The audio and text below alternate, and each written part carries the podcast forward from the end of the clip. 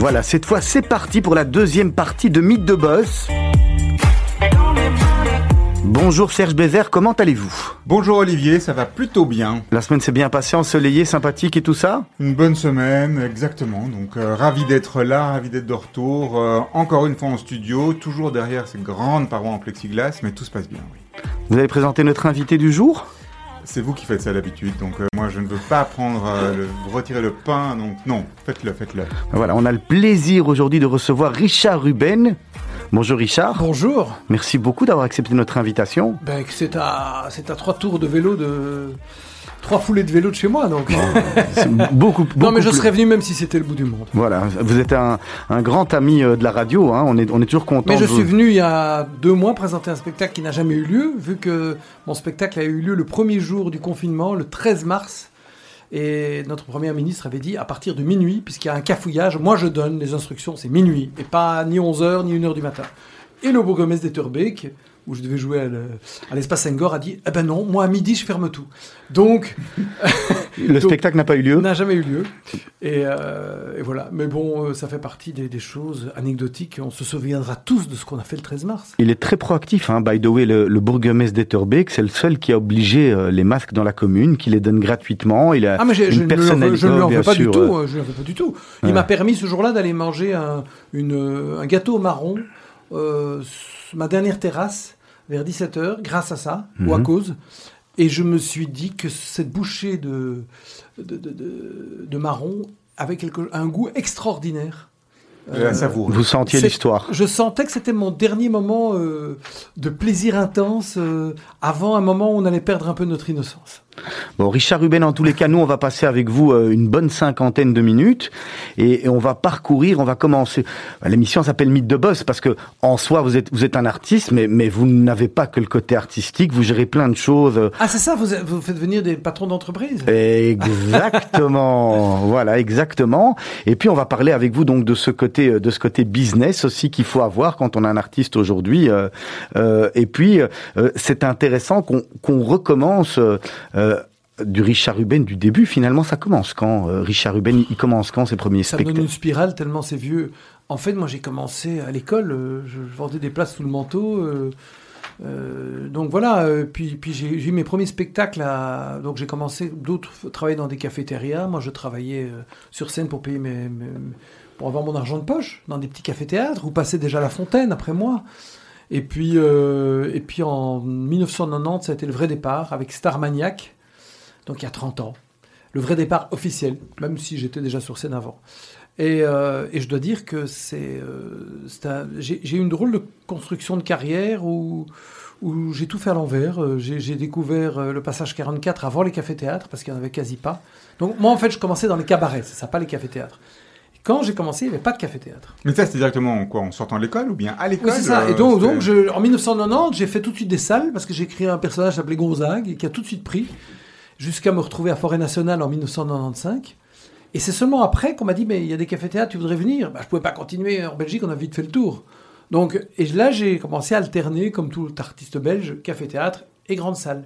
C'est ce qui fait notre force, c'est qu'on peut passer de petite à grande salle tout le temps. Et, et comment ça se passe au moment où, où, vous vous lancez dans le métier Vos parents, ils sont d'accord, ils acceptent, ils vont vous encourager ou ils vont vous dire non, Richard, est-ce que tu devrais pas plutôt euh, te recentrer d'abord sur des études pour peu qu'il y a une discussion ou oui, pas du oui, tout Oui, il y avait dit, je voulais être architecte. C'est mhm. mon rêve parce que j'adore j'adore l'architecture, je trouve ça magnifique. J'ai toujours aimé tout ce qui est esthétique, euh, tout ce qui est comme ça. Euh, euh, heureusement, j'ai cru qu'il fallait être bon en maths alors que ça n'a rien à voir. Mais donc, comme j'étais pas très bon en maths, mais au fond de moi, je voulais faire ce métier. Je regrette un peu de l'avoir fait trop tôt parce que je pense que j'avais tout le temps de le faire et que j'aurais pu. Moi, je suis quelqu'un qui aurait aimé, par exemple, faire du journalisme ou faire euh, Sciences Po, des choses comme ça. Donc, euh, j'aurais voulu un peu me laver la tête avec autre chose. Ça fait tellement d'années que je fais ça, mais, mais je me suis rattrapé, c'est que je, je suis un tel jouisseur d'informations, de, de savoir, que je lis tout ce, tout ce qui me tout ce qui me tombe sur la main. Et puis jamais trop tard, vous pouvez demain faire de journalisme Sciences Po. non, mais par exemple, je, je, je lis 3-4 journaux par jour, ça prend du temps. Euh, maintenant, depuis le confinement, je me suis remis à la lecture, euh, heureusement. Et puis on a notre ami euh, ici à Bruxelles, hein, je pense à lui parce qu'il a été très très courageux, Marc Philipson avec Filigrane. euh, qui est mon pote et qui me, qui me branche sur des livres. Et, et je me suis remis à lire pendant le confinement, beaucoup plus. Parce que finalement, trop d'informations tue l'information. Et, euh, et on apprend beaucoup plus finalement en lisant. Quand, euh, Mais c'est vrai que c'est très riche. Moi, j'adore lire euh, le New York Times, Libération, Le Soir, enfin plein de choses.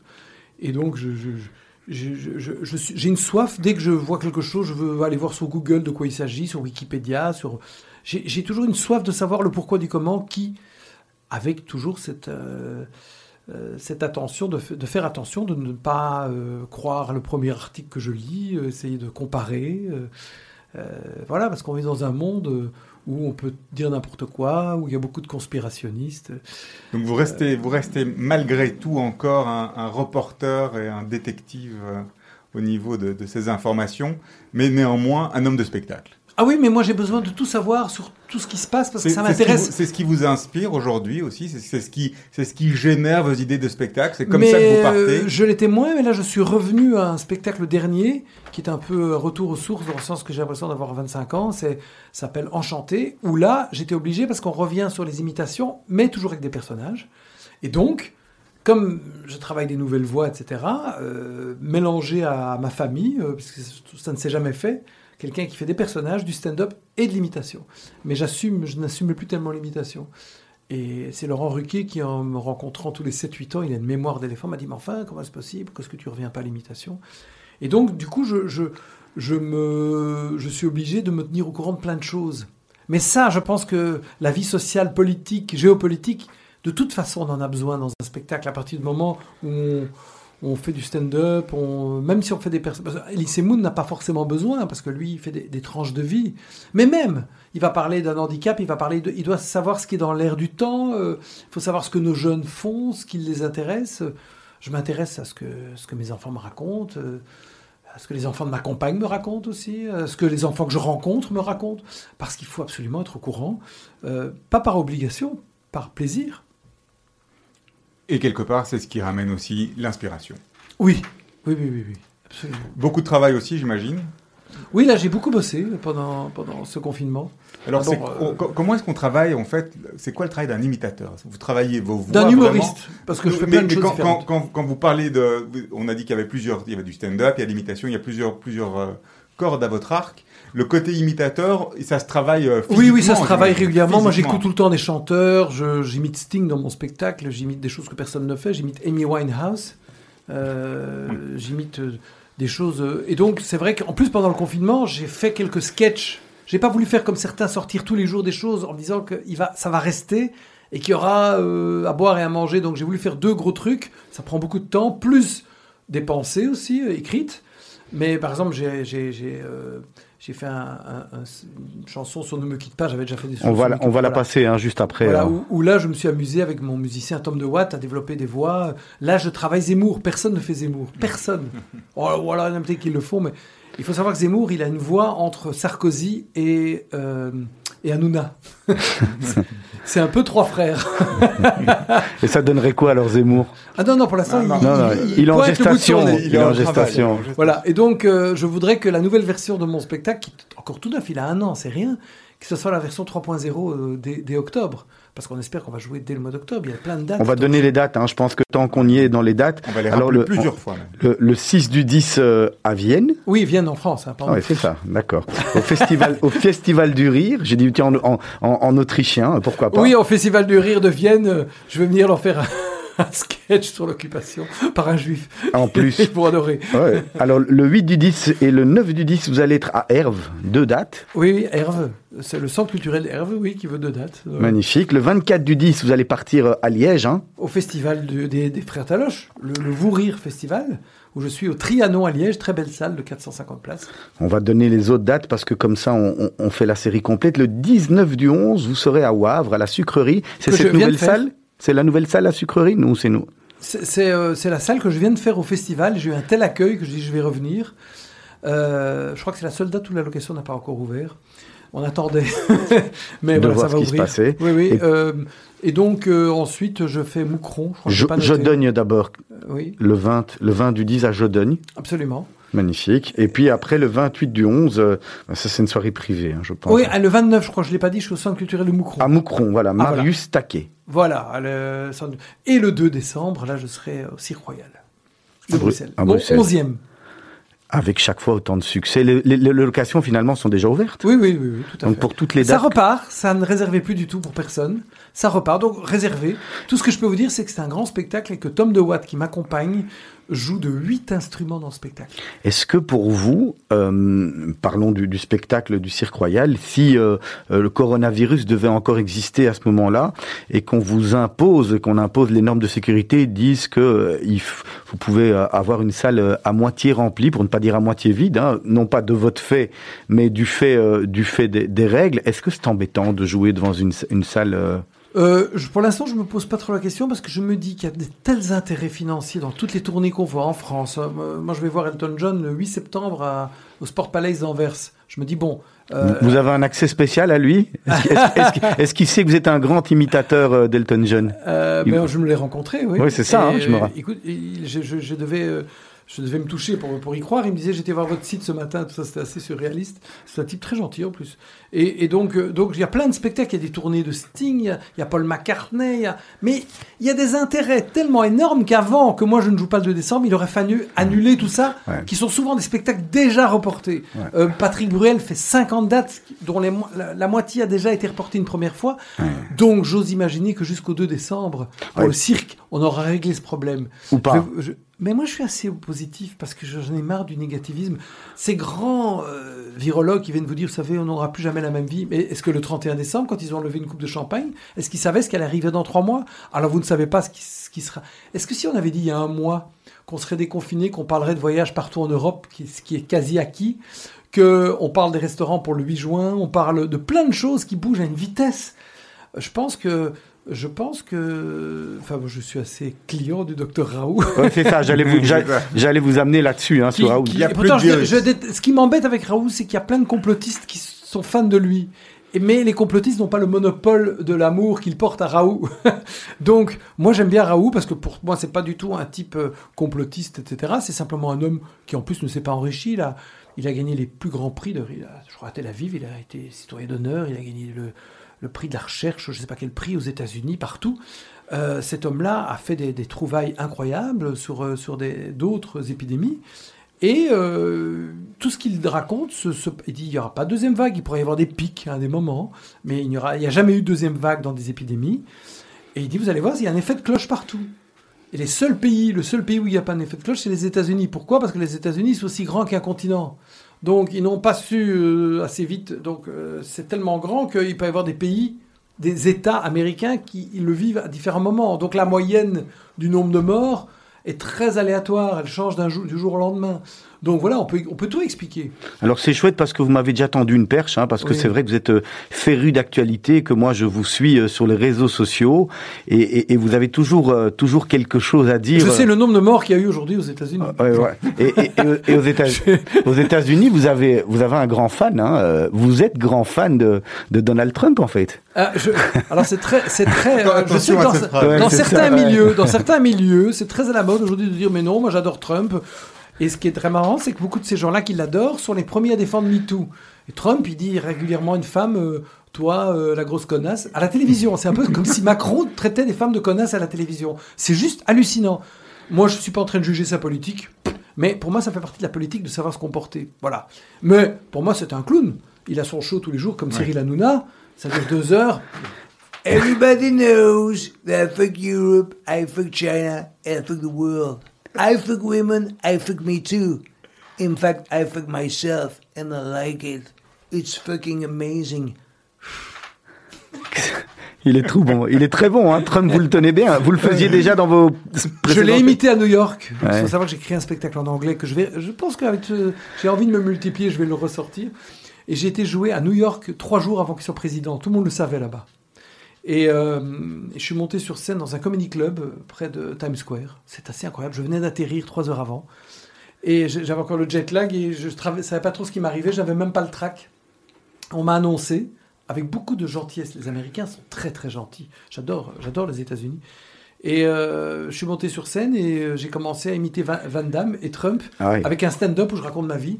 Les gens étaient d'une bienveillance. Et ça te donne quoi, euh, Van Damme qui parle à Trump? Comment ça, se- ça se passe comment? Il lui dit quoi en fait? Les deux qui se rencontrent. Ouais. C'est quoi Ouais, là Ça, je vous le ferai une autre fois. Parce que bon, je- Mais tout ce que je sais, c'est que les gens ne savent pas aux États-Unis que, que Van Damme est un peu absurde comme personnage. Donc ils le savent inconsciemment. Personne n'a jamais.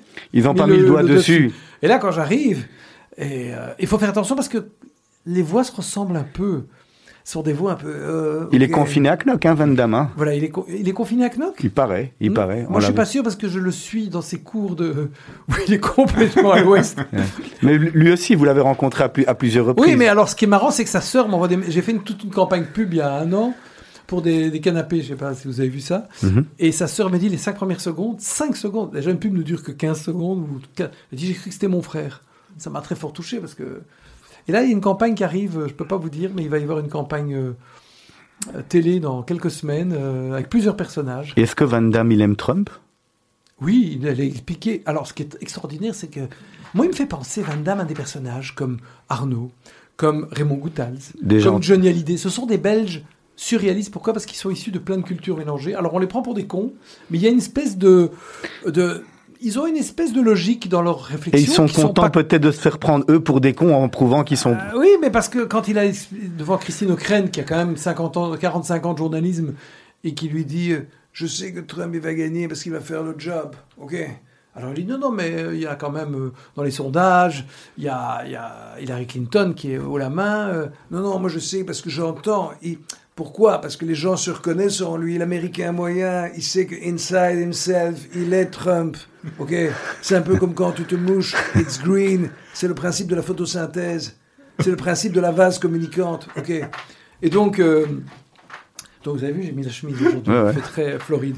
Euh, et donc, euh, donc, donc, donc, donc, il a étonné tout le monde. Tout le monde s'est dit quel con. Et c'était quand même 4-5 mois avant. Et paf, il gagne. Et là, je dois dire, il a été très fort. Moi, il m'amuse parce que c'est un personnage touchant, il me touche. On peut pas imiter quelqu'un qu'on déteste. Même Trump, je sais pas ma tasse de thé, mais il a quelque chose. C'est attractif, c'est impressionnant. Il est impressionnant, ce bonhomme. Qui, prend. La campagne est tout à fait faussée. C'est qu'aux États-Unis, son opposant n'a même pas droit à la parole en ce moment. Ah oui. On le voit deux heures, l'autre tous les jours, et l'autre il parle pas. Ouais. Il a rien le droit de dire, il est dans sa cave, il fait des messages vidéo. Et encore, il est accusé d'abus sexuels, donc c'est pas enfin, encore évident. euh, Quand je vois que Cohen, euh, l'avocat de Trump, est en prison parce qu'il a racheté le silence de plusieurs centaines de millions de dollars. Non, mais on, on marche sur notre tête. C'est-à-dire que c'est l'hôpital qui chef. américain. c'est- Et en même temps, on met Weinstein en prison. Donc, mais je veux dire. euh, euh, la, la- la dictature du politiquement correct. Est-ce qu'en tant qu'humoriste, on peut être victime de la dictature du politiquement correct, justement? Mais moi, je pense qu'il faut être, euh, il faut avoir de la prévenance. Moi, j'ai toujours tout dit sur scène. Ça, même, le- le- mais c'est parce que je suis pas méchant. On peut parler de tout et rire de tout. Il y a des gens qui sont pas d'accord avec ce que je pense. Mais on, vous connaît- travaillez- on sait vous- plus ou moins ce que je pense. Vous travaillez depuis les années m'aime bien. 90. Ça fait depuis les années 90 que vous travaillez. Vous- Il y a quand même une énorme évolution, un énorme changement Mais moi aussi, 90 et heureusement. aujourd'hui. Ben, En si, 30 si vous me voyez sur scène aujourd'hui, ça n'a rien à voir avec ce que je faisais même il y a 5 ans. Le nouveau spectacle, c'est vraiment quelque chose j'ai fait table rase de tout. Mais a donc pas aujourd'hui, un on mot peut de tout ce que je dire. disais. Aujourd'hui, on peut tout Oui, dire. oui, ça dépend comment. Et il faut pas avoir peur. Non, parce que si vous prenez l'exemple, on va pas revenir sur, j'ai même pas envie de faire de la pub, mais sur cet imbécile de Dieudonné, eh bien, Dieudonné, il règle des comptes sur scène. Alors que des proches, ils se moquaient des juifs, par exemple, puisqu'on est judaïca, on peut, on peut quand même en parler. Eh bien, il y a, c'était une- il dénonçait l'antisémitisme. C'était fin. On comprenait tout de suite, il n'y avait pas besoin de sous-titres. Beaucoup de gens disent des proches n'auraient pas pu dire des choses aujourd'hui. C'est faux. Parce que quand quelqu'un est bienveillant, on le sait, on le sent. On l'aurait même pris en procès, il n'aurait pas perdu. Parce qu'il aurait pu prouver qu'il n'est pas du tout antisémite. Et je pense que c'est quoi être Charlie? C'est pouvoir se moquer de tout. Et qu'est-ce qui définit le fait qu'on soit euh, euh, sulfureux et, et- et- et- et- et condamnable? Ben, C'est la loi. Là où, où commence la loi, c'est là où s'arrête, euh, là, là- là où le- le- le, où l'esprit Charlie se termine. C'est-à-dire qu'on peut tout dire, on peut se moquer des religions, on peut se moquer de tout, de tout. Il n'y a pas. Et les gens, en fait, souvent se. Les gens se, boycottent eux-mêmes, en fait. Il faut pas avoir peur. Il faut pouvoir se moquer de tout. Mais quand on se moque gentiment et qu'on dénonce et qu'on est là pour mettre le doigt là où ça fait mal, eh bien, le public vous le rend magnifiquement bien et il n'y a pas de problème. Richard, il y a quelqu'un qui veut vous poser une petite question. Oui, bien vous, sûr. vous- vous allez entendre la, la question dans le, dans le casque et puis après euh, on, on attendra la, la réponse et puis vous nous direz aussi qui est la personne qui a posé la question, si bien sûr vous avez reconnu la voix, mais à mon avis C'est ça, une blague, c'est quelqu'un qui imite quelqu'un, c'est quelqu'un que je connais. ça posera pas de problème. On, on se reparle. de- on- on va écouter la question. Hein. Hello papa, j'espère que tu vas bien. Alors euh, moi la question que je voulais te poser c'est par rapport à ce qui se passe en ce moment avec euh, la crise sanitaire où malheureusement le secteur culturel n'est pas épargné. Est-ce que toi en tant qu'artiste cette période de confinement n'a pas été trop compliquée ou au contraire t'a permis de pouvoir travailler sur de nouveaux projets, revoir tes objectifs pour les prochains mois? Comment euh, toi tu envisages la suite pour le monde du spectacle et de la culture? Voilà. Bon. Putain, il parle bien. Hein les, les chiens ne font pas des chats. Hein. Alors là, euh, va se tutoyer, c'est pour Ouais. ça, on se voit depuis le début, mais bon. Euh, euh, tu tu, tu l'as appelé, tu l'as convaincu, c'est toi qui lui as soufflé la question? Non, non, pas du tout. Non, non, non, non, non, mais c'est sûr qu'il y a une, il y a une demande parce que- pro- proactive de ma part. euh, Mais, mais, mais la question, euh, quand on prépare une émission, voilà, on, est- on, est- on aime des fois ça, surprendre. me- ça me touche beaucoup. Ouais, je vois, on, l'a- vu Ben, tout de suite. surtout que j'ai pas vu ni mon fils ni ma fille parce qu'ils étaient confinés. Et moi, comme j'étais chez ma compagne, tout le monde peut le savoir, pas, je raconte pas ma vie, mais j'étais chez ma compagne qui a des enfants et je ne voulais pas prendre des risques des uns vis-à-vis des autres. J'ai vraiment respecté. À la lettre. Et ça a été, ça a été dur. Ça, ça a été, c'est passé comme une lettre à la poste extérieurement, mais au fond de moi-même, moi, ce qui me manque le plus, c'est de ne pas prendre. Quand je t'ai vu, quand je vous ai vu ici, j'a- j'aime prendre les gens dans mes bras, les embrasser, leur- les serrer. Et euh, Avec Serge, c'est possible, hein, moi. mais je suis devenu très british. Les, Ouais. les Anglais, ils vont même pas voir la différence. Mais, mais, on, mais on sent, avant de répondre à la question de, de, de Sam, ton fils, on, sent quand même effectivement que vous, vous êtes une famille très proche. Oui, oui, on- c'est un garçon très pudique. hein.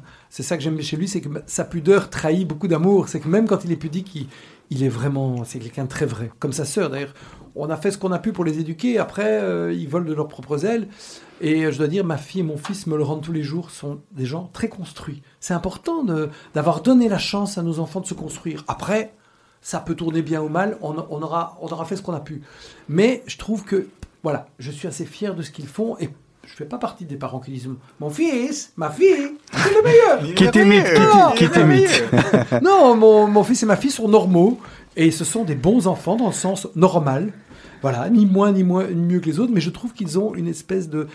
Et, et tu sais ce que je trouve extraordinaire? Je vois parfois, ils n'ont pas perdu leur, euh, leur innocence, c'est-à-dire que ils sont encore pleins de rêves et ils ne disent jamais Oh, c'est dur. Si j'avais su que le monde était si compliqué. Moi, j'ai, moi, j'ai dit ça, gamin. Moi, j'ai fait chier mes parents. Euh, C'est peut-être la génération aussi. J'aurais, ouais, j'ai claqué des portes. Alors, ils ont leurs défauts, ils sont pas mieux que les autres. Mais ils ne se plaignent jamais. Et ça, je trouve fabuleux. Je pense que cette génération ne se plaint pas beaucoup. Cette génération qui ont aujourd'hui la, la vingtaine. Probablement une partie aussi du rôle des, des parents qui les ont éduqués, euh, sans bien sûr faire des reproches à nos parents. Mais nous avons transmis à nos enfants d'autres choses, d'autres manières, Mais oui, c'est ça. façon. Nous, on est la génération sacrifiée, on est la génération qui avons été ados dans les années 80, et donc nos parents ont serré la vis après, après 68. Donc après les années 70, olé olé, Ouais. ils se sont dit 80, boum. Bon, la réponse à la Voilà, question, la- Richard, revenons à nos moutons. Oui. À la réponse à la question, ben euh, franchement, euh, il doit le sentir quand même. Moi, je suis euh, un petit peu. Il y a quelque chose d'excitation. C'est-à-dire que je me réveille, le- je me réveillais déjà le matin en me disant je vais faire un direct sur vidéo, sur sur Zoom. Il y a eu quelque chose d'un laboratoire d'idées parce que euh, ça, ça a pris beaucoup de temps. Toutes les interviews qu'on a données, les trucs qu'on a dû faire, je vous rendez pas compte. Les hôpitaux, il fallu envoyer des messages, je encore en faire d'ailleurs. hein. On a eu une responsabilité, on nous a demandé plein de choses, plein, plein, plein, plein de choses. Moi, souvent, je dis oui avant de savoir si je peux faire. Je sais pas dire non. À un moment, il faut se calmer parce qu'on a une vie. Alors, il y a eu tout ça. euh, et c'est vrai que je me suis un peu structuré pour l'avenir. C'est-à-dire que euh, ça paraît un peu gourmand, mais je veux, me retrouver comme les jeunes de 25-30 ans qui disent oui, oui, oui, le meilleur reste à venir. Et je prends des projets différents. Et je- j'ai envie de dire aux gens, je suis prêt là pour faire plein de choses. Je suis prêt pour partir sur des délires, sur des. euh, je ne me dis pas, je suis en vitesse de croisière. J'oublie tout ce que j'ai fait. Tout ce que j'ai fait depuis 30 ans, je m'en fous. Comme si j'avais rien fait. Et on commence maintenant une carrière. Donc, je commence une nouvelle carrière. Je suis votre Jones parmi vous. Et, mais pas le faux jeune, le, le vieux qui se... Non, non, avec l'âge que j'ai, les problèmes que j'ai, euh, euh, Le dos, les euh, chevilles, le truc. Là. J'ai rien. Ouais. Je- je- Excusez-moi. hein, mais- Ah, Vous êtes un grand, vous êtes un grand sportif, hein, un grand marathonien, un grand Bah, coureur. et- et ce matin, j'étais courir parce Ah que bah si voilà. je courais pas, je serais pas en forme. Et vous êtes arrivé en vélo en plus, donc euh, la course, le vélo, ça fait déjà deux sports sur la journée. Bon, et donc, euh, et je ne dis pas ce que je vais faire comme sport après. Bon, et alors, non, donc je lui réponds, oui, je suis déterminé comme toi, je te vois tous les jours et tu es un exemple. On apprend de ses enfants. Beaucoup. Et si les parents n'ont pas cette humilité, bah, ils, peuvent, euh, ils peuvent changer de rôle. Moi, j'apprends tous les jours de mes enfants qui ne se sont pas laissés abattre à aucun moment. Et euh, lui, il bosse sur plein de projets, il n'a jamais autant bossé. Il, voilà, il crée son studio. euh, je peux le dire, c'est Gate 14, hein, porte 14, euh, c'est à Wavre. C'est son studio Green Key. Il le dirait comment, Jean-Claude Van Damme, qui crée son studio? J'étais dans le studio de Sam Ruben. Sam Ruben, c'est Wild Shot Prod. Ok. C'est un type, il a créé des pôles audiovisuels. Ok?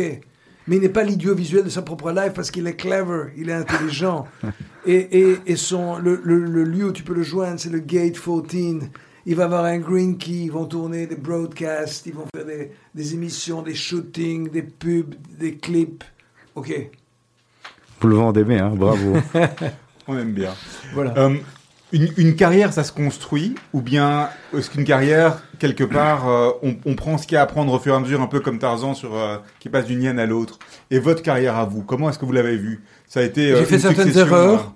J'ai fait certaines erreurs. J'ai toujours voulu m'in- m'installer dans le paysage audiovisuel français. Alors même si je tourne en France, je n'y suis jamais vraiment arrivé. Pourquoi la France? Pourquoi toujours Mais parce la que euh, France ici, il y a- il y a- on C'est est le que Graal, c'est 4 le. Graal, c'est le Mais Graal on est pour que les. 4 millions et demi. regardez, je vais vous dire, on va pas se mentir. Moi, je suis un des seuls parce que je m'accroche, mais les festivals de rire en Belgique, il faut quand même le dire. Le seul qui, je trouve, tire un peu son épingle du jeu, c'est Vincent Taloche, son festival Le Vous Rire, où il y a quand même pas mal de Belges. J'ai eu des discussions avec lui, euh, formidables.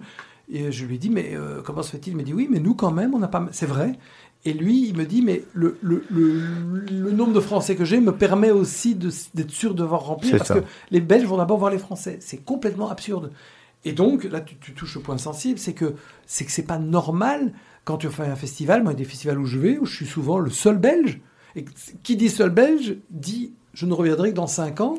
Pourtant, il y Parce a que, comme. parce que ils prennent tout ce qu'ils voient à la télévision française. C'est ça, en fait, c'est la télévision, c'est le média qui fait en sorte que la renommée est là et on a envie de venir C'est-à-dire qu'en début de carrière, moi je sais qu'au tout début, on a beaucoup misé sur moi, c'est le jeune qui monte. Puis à un moment, les gens disent, ah, il est fini. Mais ça, je m'en fous parce que le moment où tu es à la mode et le moment où tu joues, je joue dix fois plus sur scène aujourd'hui qu'à l'époque où j'étais soi-disant à la mode.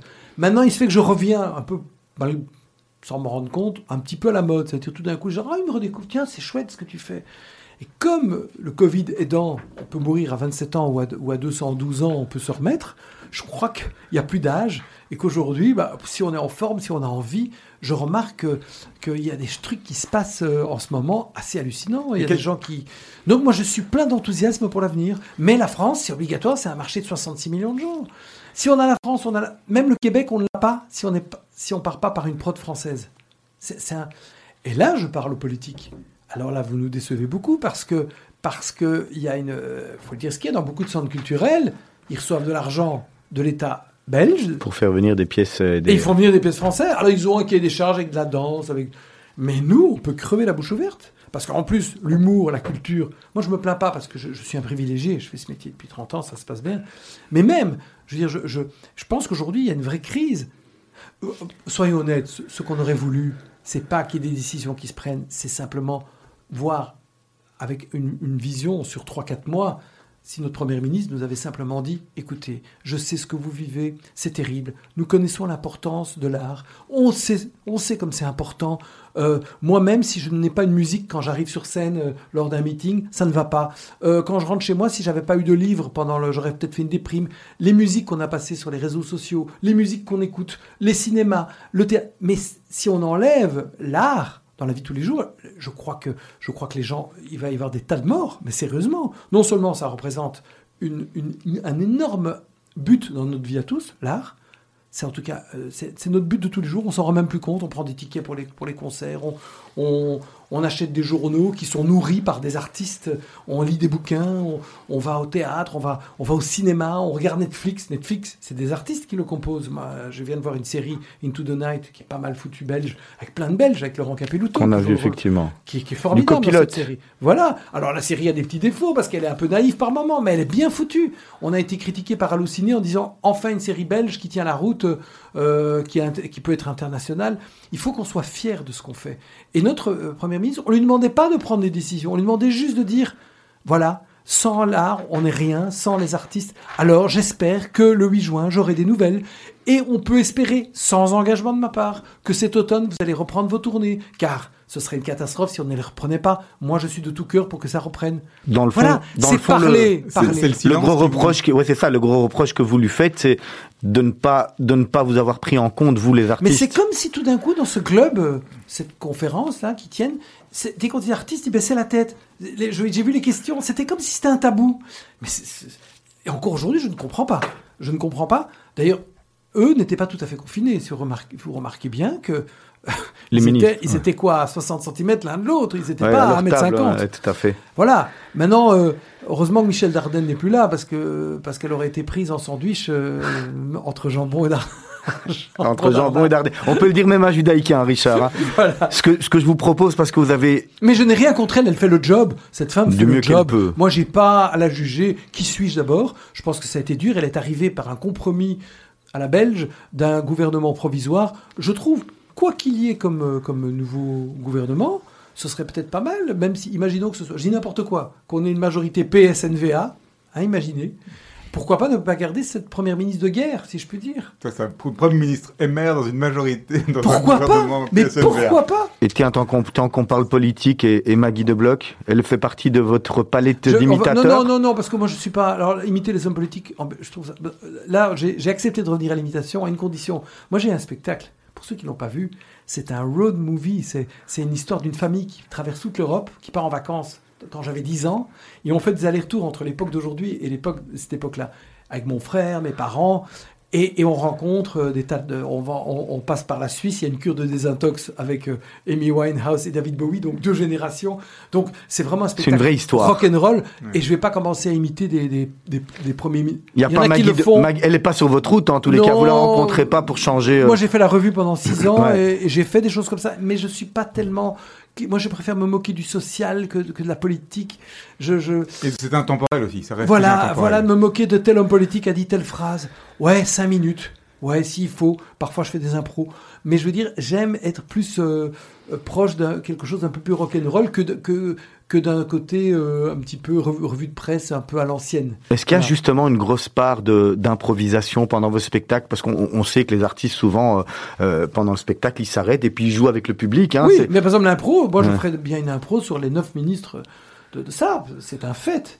Ça a été lamentable ce qui s'est passé. Neuf ministres et pas de masque, mais c'est c'est la pire histoire belge qu'on puisse imaginer. Et il y a un ministre des masques qui n'avait pas de masque en plus des neuf ministres.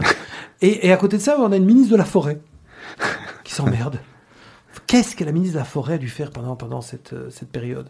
Et puis on a, on a un ministre par contre des Affaires étrangères qui, couvre la défense. Donc on a neuf ministres de la santé et on a un seul pour faire la défense et les affaires étrangères, qui lui-même reprend les masques. Le problème des masques. C'est un peu compliqué hein, chez nous. Donc je dirais gros zéro, mais voilà, euh, c'est la faute à qui? Je dirais que moi, celle que je mets le, le, j'allais dire notre première ministre, euh, elle fait, elle fait juste le job de, voilà, elle fait ce qu'elle peut. On l'a catapultée au mois de novembre. Et voilà, je, pense Elle est de bonne volonté en tous les cas. Et ce qui s'est passé est très sain, les, les gens qui lui ont tourné le dos. Ils ne tournaient pas le dos à la personne, ils tournaient le dos au système en disant on n'a pas revalorisé notre métier. C'est vrai que euh, je trouve qu'on est dans une période. Faut pas confondre libéralisme et néolibéralisme. Et ce qui s'est passé là, de, complètement. Euh, L'Europe entière s'est rendu compte que l'éducation et la médecine, on n'a a plus investi. Et je pense que nous qui sommes parents, c'est l'avenir d'un pays. Excusez-moi d'être sérieux. non, non, c'est intéressant aussi. voilà. c'est vous, hein, en fait, vous c'est vous avec votre sensibilité, votre personnalité. chaque fois, je ne parlerai pas de tout ça, puis alors on m'emmène là-dessus. Non, moi, je pourrais parler. Parce bah, en même temps, vous êtes fort engagé sur les réseaux sociaux, donc c'est sûr qu'on a envie de vous amener. Oui, mais pour, j'essaie toujours d'en faire. C'est vrai qu'il y a eu un coup de gueule que j'ai posé cet été qui m'a étonné le coup de gueule quand on a atteint les 3000 morts. On était champion du monde par habitant. Euh, on était trois fois moins de morts qu'aujourd'hui. Et j'ai fait un petit coup de gueule, mais sans en vouloir à personne. Ça a été partagé par euh, 11 000 personnes pour, pour un bête texte. Et j'ai eu 10 000 likes. Ça, je veux dire, c'est un truc euh, qui me dépasse sur une, même pas une page, sur un compte privé, 10 000 likes. Et euh, j'ai eu aucune méchanceté, 2600 euh, compli- euh, de- commentaires, pas de, aucune méchanceté de personne. Et c'est là que je disais qu'on peut tout dire. J'étais juste choqué de voir que les personnes âgées ont été les dégâts collatéraux, un peu de manière passive, on les a, on les a laissés un peu mourir. Et alors Richard, à propos de, de réseaux sociaux, vu qu'on est dedans, vous avez également fait une chanson qui s'appelle Déconfine-toi, qui est une reprise de, de Jacques Brel. Oui. Comment ça vous est venu? Quel était le... Il y a quelques années, j'avais fait une parodie de Ne me quitte pas, et puis euh, j'étais, euh, je dis, il faut faire une chanson pour le déconfinement. euh. Vous pouvez la- aller la voir d'ailleurs sur YouTube. On va l'écouter, hein, on va l'écouter tout de suite, Et, mais je vous laisse euh, d'abord intervenir Et dessus. puis, et puis j'ai appelé Tom de Watt, le musicien, je dis on va faire un truc. Et il dit pour quand Je dis dans huit jours. Quoi? Mais on y arrivera. J'ai, j'ai écrit la parodie. Et puis c'était très dur de trouver des chanteurs qu'on puisse reconnaître tout de suite, mais innover aussi. Parce qu'il y a Morane que j'imitais pas avant. Que j'ai... Voilà, Morane est sorti de, de ma voix pendant ce confinement. Donc c'est quelque chose que j'imite depuis ce confinement. Donc j'ai travaillé les voix. Et, euh, et, et, et je, je- voilà, c'était le plaisir de, de marquer le coup, pas avec un sketch caustique, mais avec quelque chose de, d'ironique, où des personnages se côtoient et parlent du déconfinement. Ben, on, va, la- on, va retrou- on va retrouver Déconfine-toi, et puis on se retrouve dans 2 minutes 47 plaisir. exactement. Avec plaisir.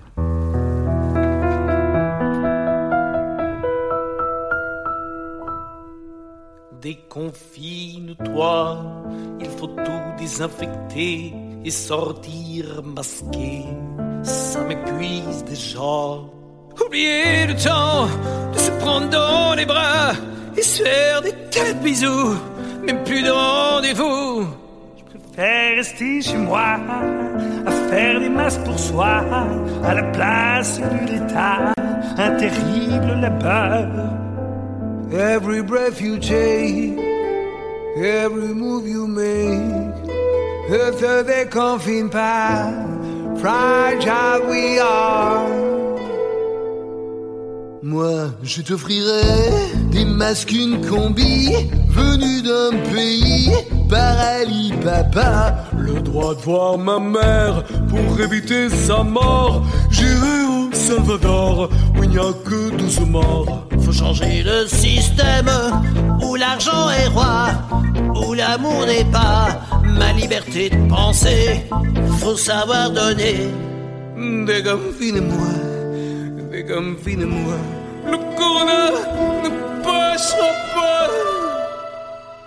Ne te déconfine pas, je t'inventerai des apéros co- co- confinés avec la sangria. Et de la tequila, mais chacun chez soi qui a bu deux fois, c'est revigoré. Reviens, gamin! Je te raconterai ma vie de triste de n'avoir pas pu me confiner. Prends bien soin de toi, de toutes les mamas. Ne te déconfie pas, ne te déconfie pas. On a vu souvent rejaillir les gens, même d'anciens croulants qu'on croyait trop vieux. E se bastasse una bella canzone, meglio della clorochina, a far piovere amore. With the will of the people, the shower and the die. If the show is still standing, I'm your rockin' man. Have take care of you, have take care of you. Uccidi la corona, uccidi la corona, è morto corona.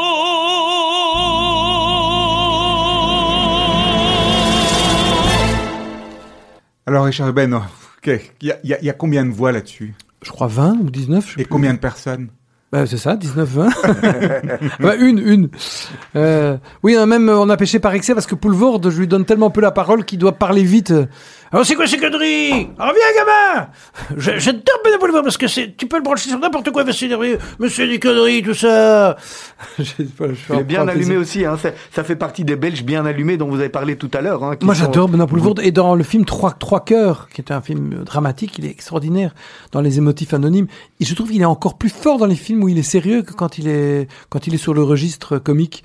C'est un type qui a une force sérieuse Euh, un peu comme Bourville dans une autre époque. Bourville était capable de faire rire et faire pleurer, un peu comme euh, Benoît Poulvorde. Alors, Poulvord, c'est aussi quelqu'un qui a passé pas, enfin, qui, est- qui est fort présent sur la scène française.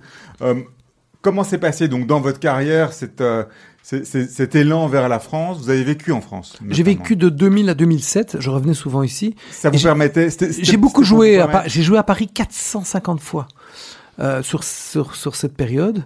Et, euh, et j'ai eu, ça a vraiment bien fonctionné. Le seul problème, c'est que je n'étais pas médiatisé. Et à un moment, j'ai eu très peur de tout perdre ici, parce que je revenais, mais j'étais moins présent.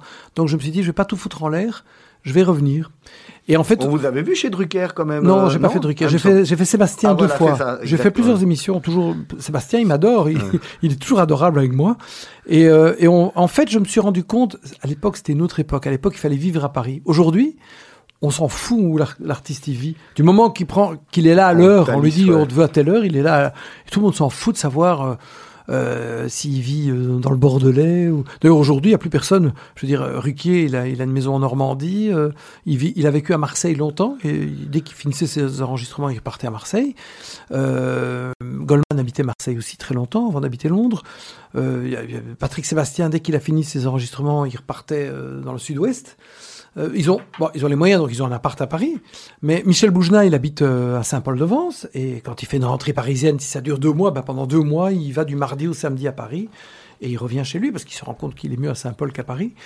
Donc je pense que les temps ont changé. À l'époque, je pensais comme, comme du temps de Guy Bedos et de Le Luron, qu'il fallait vivre à Paris, qu'il fallait se montrer. Tout ça, c'est fini. Alors, quand on est resté, euh, quand, quand, quand on est limité à la Belgique ou quand on se limite à la Belgique, euh, on peut vivre du show business à la belge et en tant que belge. Moi, je crois qu'il faut avoir la volonté de vivre de ça. Moi, je ne me plains pas. J'ai toujours, je suis pas quelqu'un de riche, hein, je, je, je- mais j'ai toujours vécu de ça, mais je vis bien. Je, je, je vis bien. Je, je ne possède rien. Je, et je, j'ai élevé mes enfants et, et je pas- vous dis, y a- et je pense que le parce qu'on me dit toujours, parce que j'ai possédé, puis j'ai vendu, on me dit, mais tu, tu, tu, tu crois pas que tu devrais t'acheter un toit? Je dis, mais après, on ne fera plus de crédit à ton âge. Je dis, mais moi, j'ai très cash, hein. je, je pense toujours que, qu'à un moment, euh, il va y avoir un truc qui va me tomber du ciel, euh, qui va être extraordinaire, même à 63 ans, peut-être. On vous Je- le souhaite en tous les cas. mais moi, je, je suis, euh, je ne calcule pas. De toute façon, si c'est pour faire ce métier pour être riche, ça marche jamais. Moi, j'ai rien besoin de posséder. Je vous jure, moi, le, le seul plaisir que j'ai d'avoir des moyens, euh, c'est que si j'en ai un peu, c'est de partir en vacances et m'occuper de mes enfants et d'inviter tout le monde au restaurant. C'est tout. J'ai ni besoin d'un bateau, ni d'une grosse voiture. Je, mon seul plaisir, c'est de, de regarder sans compter quand je fais les courses. Au-delà de l'aspect pécunier, Oui. euh, il y a toute une dimension star system qui existe très fort en France, dans les pays anglo-saxons, qu'on a peut-être un petit peu moins ici en Belgique. Mais aussi. là, ce qui est très marrant, c'est qu'avec la multiplication des chaînes et des réseaux sociaux, les gens savent plus trop où ils t'ont vu. Alors moi, je, je, il y a pas longtemps, j'ai fait une belle audience. Je suis passé au jour du Seigneur. Au début, je voulais pas faire l'émission. déjà, je crois pas en Dieu. Mais je disais, je sais plus quel rabbin a dit, la seule religion où, euh, euh, le, rabbin ne doit pas être croyant, c'est chez les juifs parce qu'on transmet. On transmet la religion, donc on n'est pas obligé d'être croyant, même pour, transmettre. Alors c'est un grand débat, il y en a qui ont dit que c'était honteux. Bon, et, donc être juif, c'est un peuple aussi. Et donc on peut même aimer le sacré, comme disait mon, mon vieux complice Armand Delcamp, euh, qui m'a mis en scène dans Brooklyn Boy. Il m'a dit... euh, euh, Ce qui est formidable dans le sacré, c'est que tu n'es pas obligé de croire au sacré pour l'apprécier. et donc j'adore le sacré, je n'y crois pas, mais Et comment j'adore. vous êtes retrouvé dans cette émission en fait, le jour du Seigneur, c'est drôle. Voilà, alors je lui ai dit, mais je suis, je suis juif. Et il m'a dit, euh, oui, alors, on a reçu des juifs, des musulmans, des cathos, des, des, des, des mécréants, des, tout ce qu'on veut. Ah ben ça m'intéresse même d'autant plus. Je dis d'accord. Et, et ils m'ont fait une sorte de heptaxi, Ah ouais. euh, que je n'ai d'ailleurs jamais fait ici, c'est surréaliste. Et j'ai fait, euh, bah oui, euh, parce que voilà. Et donc j'ai fait le, le heptaxi du Seigneur. C'est Et, rigolo. et c'est passé juste avant le confinement un peu, et ça, apparemment, c'est une belle audience, on m'en a beaucoup parlé. Et euh, oui, je fais de temps en temps des télés là-bas. Non, alors je disais que le Star ça veut rien dire parce que moi souvent, après l'accumulation de télé et de bazar, euh, aujourd'hui, euh, les gens savent plus trop où ils t'ont vu. euh, et, alors, ce qui m'a étonné, le plus, le plus étonnant, c'est que masqué dans les supermarchés, on m'a jamais autant reconnu que masqué. Je ne sais pas. Comme si les gens voyaient le, le regard, euh, la voix, les, les caissières, les gens. euh, tout, tout à l'heure, il y a encore une dame qui me dit Eh, Vous n'êtes pas Richard Ruben? Je dis Oui. euh, je vous ai reconnu. Je dis Comment? Elle me dit à la voix. Et donc c'est assez surréaliste. On m'a jamais autant reconnu que masqué. Donc, euh, ne me demandez pas pourquoi. Il faut sortir masqué. Voilà. Il Et donc, euh, mais je crois que quand on est masqué, on, on attire l'attention. C'est d'ailleurs, j'ai toujours pensé d'ailleurs que les mégalos, ils se, ils se cachent euh, pour qu'on les reconnaisse. Ouais, D'ailleurs, je ne vous raconterai pas qui, mais j'ai eu le coup. euh, ça va pas être très compliqué à trouver. Ça, c'est le. Je peux le dire, il y a prescription. Il y a environ un an et demi, j'étais dans un, un supermarché dans le Brabant wallon et je vois une, une star de la télé française qui est belge, qui est sur France Télévisions, qui est belge. avec qui j'ai déjà fait des émissions. Et je lui dis Ah, salut, comment tu vas euh Il est au téléphone, il me fait d'un air très rabaissant, il me fait signe de ne pas l'embêter. Mais genre qui marque, qui sait qui je suis, mais laisse-moi tranquille. Ah bon Alors je me suis dit au téléphone. Puis moi j'adore traîner dans les supermarchés, c'est le seul moment dans ma vie où je traîne. Sinon je suis toujours speed. Parce que pour moi c'est Disneyland. J'avoue, j'adore. Deuxième source d'inspiration. si un jour je suis riche, c'est juste pour aller au supermarché et prendre tout ce, que je- ce qui me plaît. Et donc j'adore regarder les rayons, comparer les, les marques bio. les- Et euh, puis je me rends compte qu'il est toujours au téléphone au bout de 50 minutes, sans dans le raccrocher. supermarché. Et je me rends compte qu'il n'y a pas de coup de fil. Et c'était qui finalement? Je pense que ce type voulait qu'on le reconnaisse. Et personne à part moi l'a reconnu. Moi j'ai reconnu parce que c'était comme un collègue de travail. Je je dis tiens, bon, il fait des émissions, euh, Allez, on y il va, a une Richard. barbe et, et, euh, il fait des émissions l'été dans un fort. Ah oui, oui. Ouais, Olivier Mine, voilà. tout à fait. Et donc, et donc, il m'a très fort déçu, je peux le dire. Je peux le dire. Et quand j'avais fait l'émission La Cible avec lui, il m'avait déjà très fort déçu. Il m'avait, j'ai été invité, et le, le producteur lui dit, enfin, tu reconnais Richard Ruben, il est de ton pays, il est belge comme toi. Oui, ça va, ça va. M'avait à peine dit bonjour. On a l'impression, par contre, quand entre les. Je les- devrais pas balancer, mais bon. Ouais, c'est pas grave, on, on est entre nous. Hein. mais, mais- mais- mais moi, j'ai quand même l'impression, parce qu'il y a eu des, des clips qui ont été faits par euh, une, une grosse partie des, des artistes belges avec des reprises de chansons d'Annie Cordy ou des choses comme ça. On a quand même l'impression qu'il y a une, une grande solidarité entre les artistes Ah, moi, belges. honnêtement, avec les artistes belges, euh, et surtout cette nouvelle génération, ils sont juste extraordinaires. Je m'entends très bien avec eux. Il n'y a aucune concurrence. Alors, ça peut paraître bateau, mais vraiment, pff, euh, je les connais tous. euh, ça va de, de, de- d'Alex Vizorek, qui lui a vraiment fait son, son, son chemin actuellement à Paris. Ouais. Il avait préfacé un de mes livres, Je vous ai apporté mes bons mots, qui était euh, 480 aphorismes il y a 5 ans. Il m'avait très gentiment dit que j'étais le premier humoriste qu'il avait vu sur scène dans sa vie. Euh, son papa est venu me voir d'ailleurs il n'y a pas longtemps au spectacle. Euh, Soum, il y a un nouvel, un nouvel humoriste qui est d'origine congolaise, un belge extraordinaire. Retenez bien son nom, il s'appelle Soum. Il est très, très, très, très. Si un jour vous devez organiser une soirée, vous, vous devez le Soum. prendre avant que la France nous le prenne. Euh, de prénom Dim. voilà. ouais, ouais, on l'a déjà fait. Mais il a un style très stand-up, comme si c'était New York, mais pas forcé. Il est naturellement, euh, naturellement new-yorkais dans sa manière de raconter les choses. Et euh, bah, je connais mon pote Stéphane Cuvelier. Et puis il y a Sam Touzani, mon, mon, mon grand, mon grand Qui travaille avec vous depuis très longtemps. qui lui. travaille avec lui, et que c'est lui qui m'a dit, mais pourquoi tes racines ne ressortent pas assez? Il est- très, euh, Vous êtes très, très attaché- ami avec la êtes- communauté. Vous êtes très attachés l'un à l'autre et on sent vraiment que c'est quelqu'un que vous tenez Mais à, parce à qu'il a- mettre en avant Mais oui. dans vos spectacles et, et vous parlez de lui de manière régulière. Hein. Mais il se, lui qui est, qui est, comme il disait, d'origine merguez, maroxelloise, il dit toujours la communauté dont je viens, il déteste le communautarisme, me, me, me traite de sioniste parce que j'aime les juifs, il me dit. et il a, il a eu souvent des. Mais il dit moi je suis juste un être humain et, et il adore. Et c'est lui qui m'a poussé à l'époque à créer ma, le personnage de ma grand-mère séfarade sur scène. C'est lui qui m'a dit, parce qu'il voyait que je le faisais en privé, il me disait pourquoi tu le fais pas? Et à l'époque c'était pas encore dans les mœurs d'aller sur scène parler de ses racines. Il m'a poussé à faire ça. Gonzague, il est toujours avec vous dans les spectacles? Oui, oui, oui, oui. Il cartonne dans dans Comment il va, lui? dans. Ouais, gros, J'étais confiné. Quoi. Franchement, j'ai pas de quoi me plaindre. Quoi, le confinement, c'est quand même pas la mer à boire. Enfin, je, normalement, je, je... Confinement, ça a été une horreur. Franchement, tu te lèves le matin, 6 heures du matin, euh, les morts américains. 11 heures du matin, les morts belges. 13 heures, les morts espagnols. 19 heures, les morts italiens. 20 h 2, les morts français. J'en peux plus. T'as remarqué que c'est quand même les pauvres qui applaudissent aux fenêtres, quoi. mais, mais pas les riches dans les villas, c'est que les pauvres aux fenêtres des immeubles. C'est dingue, quand même, quoi. Et alors, ce que j'adore, c'est que je, je vais au supermarché masqué. Ça, j'adore. Tu peux pas regarder les meufs, mais à côté pervers. Tu regardes les meufs, mais savent pas qui tu es. Et tu les regardes un peu comme si t'étais derrière une vie de Santin, quoi. Le Deleuze devient une grande partouze dans laquelle que tu assises derrière une vitre, quoi. J'adore.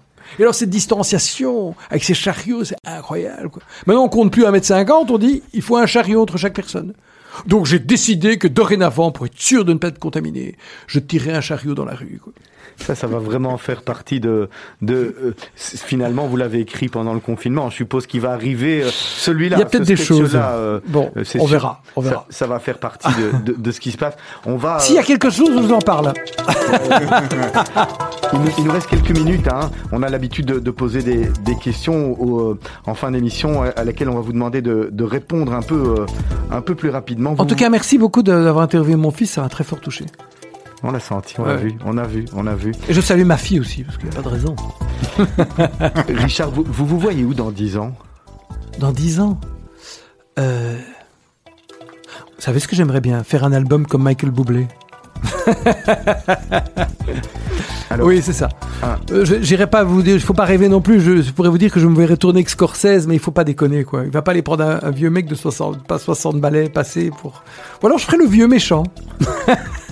ça, ça va pas vous aller. un- dans le fond, vous êtes un vrai gentil. Oui, mais hein, chez le. Scorsese, même les vieux méchants sont sympathiques. Alors, Richard, je vais vous demander un, un top. Quel a été un grand top et aussi un grand flop Pendant ce confinement? Non, de manière générale, un grand top et un grand flop. Ah le grand top, euh, moi le grand top, moi je vais quand même, puisqu'on on sort de ce confinement et que c'est l'actualité, le grand top, et je tiens à le saluer, si quelqu'un peut lui répéter, il me connaît, je sais que je l'aime beaucoup, c'est lors de, le 14 mars, les Français ont dû fermer les théâtres à minuit. Et il y a eu une pièce qui est passée en direct, qui était prévue sur France 2. Et cette pièce a été jouée malgré qu'on pouvait pas jouer devant euh, plus de 100 personnes. Donc le théâtre euh, de la Renaissance, qui fait, je crois, 550 places ou 600, avec 80 personnes plus l'équipe technique, c'est Stéphane de Groot. De Groot. Il a enchanté notre début de confinement. Il nous a donné la patate. C'est le dernier là du théâtre. C'est le dernier là qu'on a entendu. Et c'est une pièce qui était fabuleuse. Et je l'ai trouvée juste parce que les, les, 100 les 80 personnes étaient bien amplifiées, on les entendait bien. Moi, j'ai passé une des plus belles soirées de ma vie euh, devant mon poste en regardant France Télévisions le 14 mars. Ça, c'est mon grand top. Mon grand flop euh, Mon grand flop, ça a été quand la ministre euh, euh, Guy de Bloch nous a dit que les, les masques n'étaient pas absolument ess- essentiels. Et ce qui est honteux, c'est qu'elle a été contredite par un, quand même quelqu'un qui s'y connaît. Et on pourra pas me taxer de, de, de partisan politique puisqu'il a été président du Sénat. D'accord. C'est euh, le docteur Brocci. Que je connais très bien et qui est un, un monsieur qui a dit que pour lui on devrait obliger le port du masque. Voilà, il nous l'a dit d'ailleurs à notre antenne. également. Voilà, donc je salue Brocci et je donne un grand, euh, Flop. un grand flop à Maggie de Bloch. Qui quand même, le lendemain, on nous a dit de ne pas se mettre le doigt dans le nez, que c'est par là que tout rentrait. Et qu'est-ce qu'elle fait le lendemain Lors du Conseil euh, national, elle se met le doigt dans le nez, mais Ouais. elle Ah, se l'est mis, ah, excusez-moi d'être vulgaire, dégoûtant, ouais. jusque dans le trou du cul. Ouais, ça, c'est- Alors, Richard, pour revenir à des, à des choses très, très propres, qui est là, à part, à part votre famille, vos enfants, euh, etc., qui est vraiment la personne qui a changé votre vie S'il y avait une rencontre? Bon, ma, ma compagne avec qui je suis, euh, elle, elle est, elle est dans ce renouveau, euh, elle est, elle y est pour quelque chose. Euh, Françoise, ça c'est une chose. Et il y a des gens qui ont changé ma vie. Euh, Moi je crois que c'est une addition d'un tas de choses. Je pense que tout vous construit. Euh, mes enfants ont changé ma vie. Ça a été extraordinaire. Il y a même une période entre 97 et 2000 où j'étais un peu moins présent parce que je me suis beaucoup occupé de mes enfants. C'est un peu une sorte de paresse inv- involontaire. Je ne sais pas, quelque chose dans mon fort, dans mon inconscient. Euh, Je les ai à ce moment-là torchés, euh, euh, donné leur bain, etc. Avec leur maman qui était exceptionnelle. et donc il faut être deux pour que ça marche. Et donc euh, ça a été un grand. Ça ça m'a donné une force que jamais je j'oublierai ça. Serge? Alors la question de la semaine, la question que je pose chaque semaine à tous nos invités, c'est quel est le conseil que vous auriez aimé que l'on vous donne quand vous aviez 20 ans? Quand j'avais 20 ans, j'aurais voulu qu'on me donne un coup de pied au cul, qu'on m'envoie euh, aux États-Unis. Parce que moi, j'ai la double nationalité, j'ai fait mon service militaire en France. Je suis français par ma mère. Je- comme un con, je pensais que je, je devais quelque chose, au moins une nation. Et j'ai fait mon service militaire, je le regrette pas, mais j'aurais préféré passer cette année-là à Broadway, euh, quitte à décharger des caisses d'un camion. Mais euh, voilà, ça, j'aurais plus appris en partant si quelqu'un m'avait dit tu dois partir à New York. Richard Ruben, merci beaucoup d'être venu euh, nous rendre visite dans Mythe de Boss à Radio Judaïka, Je salue mon attaché de presse qui nous écoute peut-être, qui est Chantal Chantal. Benkowski. qui, est déjà, qui vous a précédé à ce micro hein, il y a quelques semaines. Ah bah hein. voilà, je la salue parce que c'est une femme exceptionnelle et son mari, hein, euh, son mari Henri, voilà. On peut peut-être rappeler quelques dates de spectacle, euh, les dates qui sont... Bah la date phare, parce que les gens vont tout oublier. Allez, la date phare, c'est le 2 décembre au Cirque Royal. Réservez maintenant, montrez que vous êtes là. C'est maintenant On qu'on a besoin. Vous allez, vous allez sur Cirque Royal et en trois clics, vous allez sur ma date 2 décembre Et en trois clics, vous réserverez vos places. ah, Ça merci. me fera plaisir. On sera là. Merci beaucoup. J'espère que vous serez là. Voilà, merci, mer- merci beaucoup. C'était un Merci plaisir de vous beaucoup de votre accueil. Euh, vous êtes, vous êtes super. À très Et merci beaucoup à toi, Olivier. Avec grand Longue vie, plaisir. longue vie à vous deux. Vous faites un beau couple de radio, évidemment. cas, on est déjà des, des- des potes. Vous allez retrouver d'ici quelques minutes le journal de Julien Ball et puis toutes les émissions de Radio Judaïka qui continuent bien sûr sur le 90.2 et également en live sur Facebook. Bonne soirée à tous et à toutes. Merci.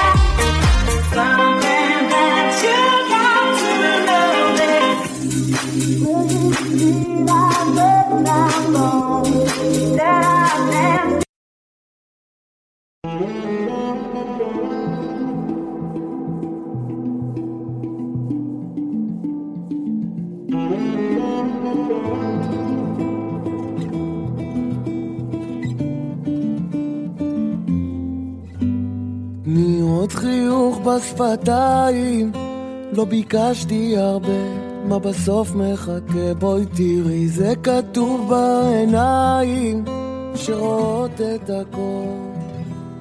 בואי עכשיו, נבנה לנו בית, מול אותם השדות הישנים שכל כך אהבת, מתחת לשמיים. זה רק שנינו, תקשיבי לשיר שעוד לא שמעת. טוב שבאת כבר שנים, שנלחם ברוח, כמה שאהבת לי את החיים, עכשיו הלב פתוח.